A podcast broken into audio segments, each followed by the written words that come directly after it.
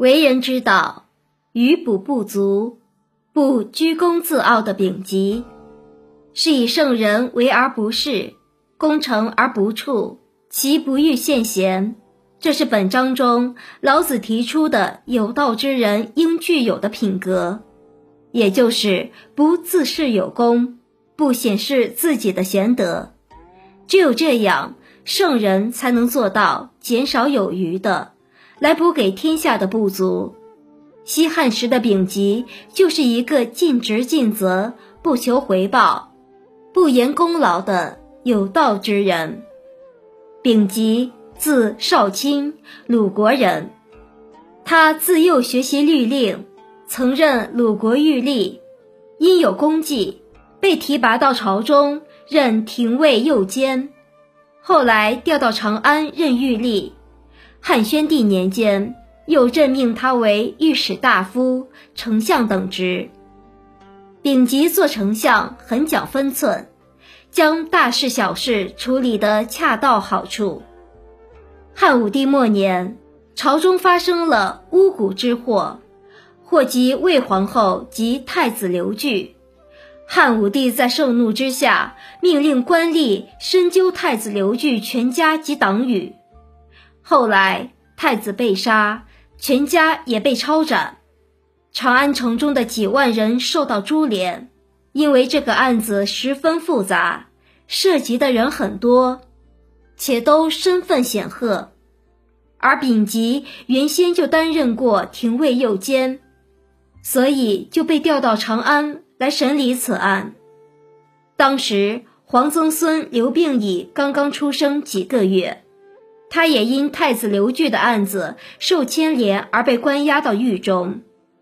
丙吉奉旨治巫蛊狱，他心里明白太子是冤枉的，因此怜悯刘病已无辜系狱，还特意选出谨慎忠厚的女子帮忙保护养育皇曾孙。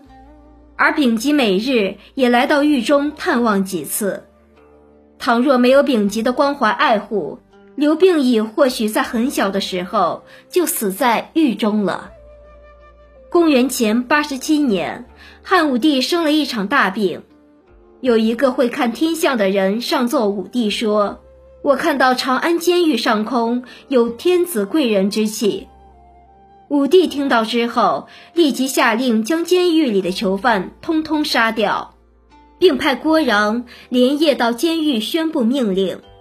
丙吉得知后，立即下令关闭监狱门，不准郭壤进去搜查，还对郭壤说：“监狱里面确实有一个无辜而又可怜的皇曾孙，平白无故的杀死普通的人都不可以，何况这个孩子是皇帝的亲曾孙呢？”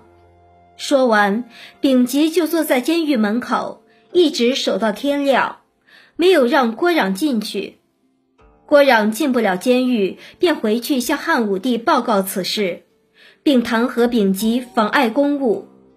汉武帝听了禀报，知道黄宗孙还活着，不忍心杀他，于是对郭壤说道：“这大概就是天命吧。”随即下令赦免监狱里的所有死囚。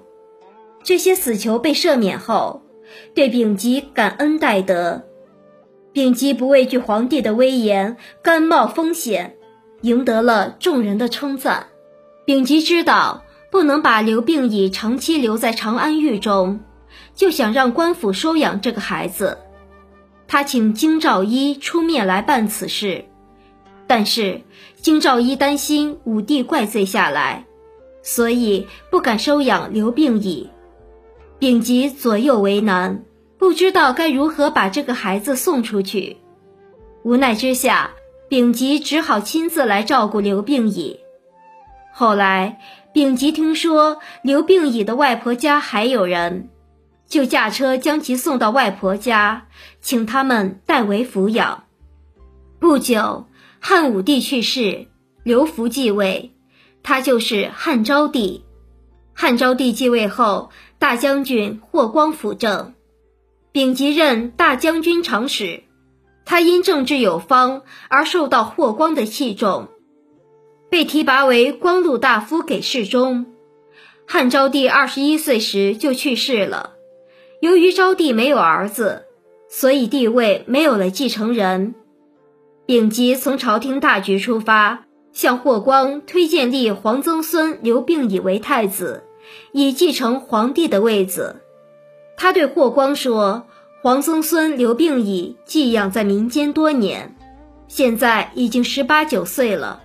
他通晓经学、儒术及治国之道，平日做事谨慎，举止谦和，是继承皇位的绝佳人选。”霍光接受了他的建议，于是上书皇太后，请求立刘病已为皇帝。皇太后答应了。霍光又派丙吉亲自去接回刘病已，让他继承帝位，即汉宣帝。汉宣帝继位后，封丙吉为关内侯。丙吉不但对宣帝有救命之恩，而且有养育之德。现在。宣帝做了皇帝，若是一般人，肯定会日夜不停地在皇帝面前夸耀自己的功德，并向皇帝伸手要官要权，甚至胡作非为了。但是丙吉向来忠厚，从不在外人面前夸耀自己对皇帝的恩德，而汉宣帝根本就不知道丙吉对自己曾有过如此大的恩德。朝中的官员自然也不知晓。丙吉仍旧对过去的事只字不提，毫无怨言地处理国事。缔结三年，汉宣帝册立皇太子，任命丙吉为太子太傅。丙吉尽职尽责地教导太子，受到宣帝的赏识。不久，提升他为御史大夫。后来，霍光去世。霍氏家族趁机阴谋夺权，汉宣帝很快铲除了霍氏势力，开始亲掌朝政，并任命丙吉为尚书，直接辅佐自己处理朝政。就在这时，一个名叫泽的婢女说，她曾经照顾过宣帝，并向宣帝透露了丙吉保护养育她的事情。汉宣帝诏令官员调查此事。丙吉无奈，只好向宣帝说出了实情。汉宣帝看到丙吉的奏表，这才知道丙吉是自己的恩人。于是汉宣帝立即召见丙吉，向他跪倒磕头，感谢他的养育之恩，并下令封他为鄱阳侯，升任丞相之职。临到受封的时候，丙吉正好病重。不能起床，汉宣帝就让人把封印佩戴在丙吉身上。宣帝之所以这么做，主要是担心丙吉病死，一定要在他生前对其加封，以示对他的尊崇。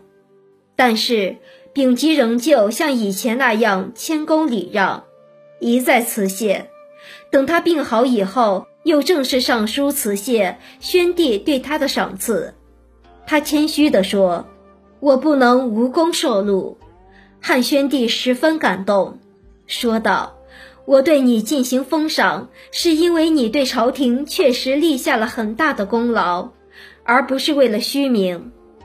但是你现在上书辞谢我给你的赏赐，如果我答应了，那么我就是一个知恩不报的人。”现在天下无事，需要打理的事情不是很多，你尽管安心养病便是了，无需过多操劳。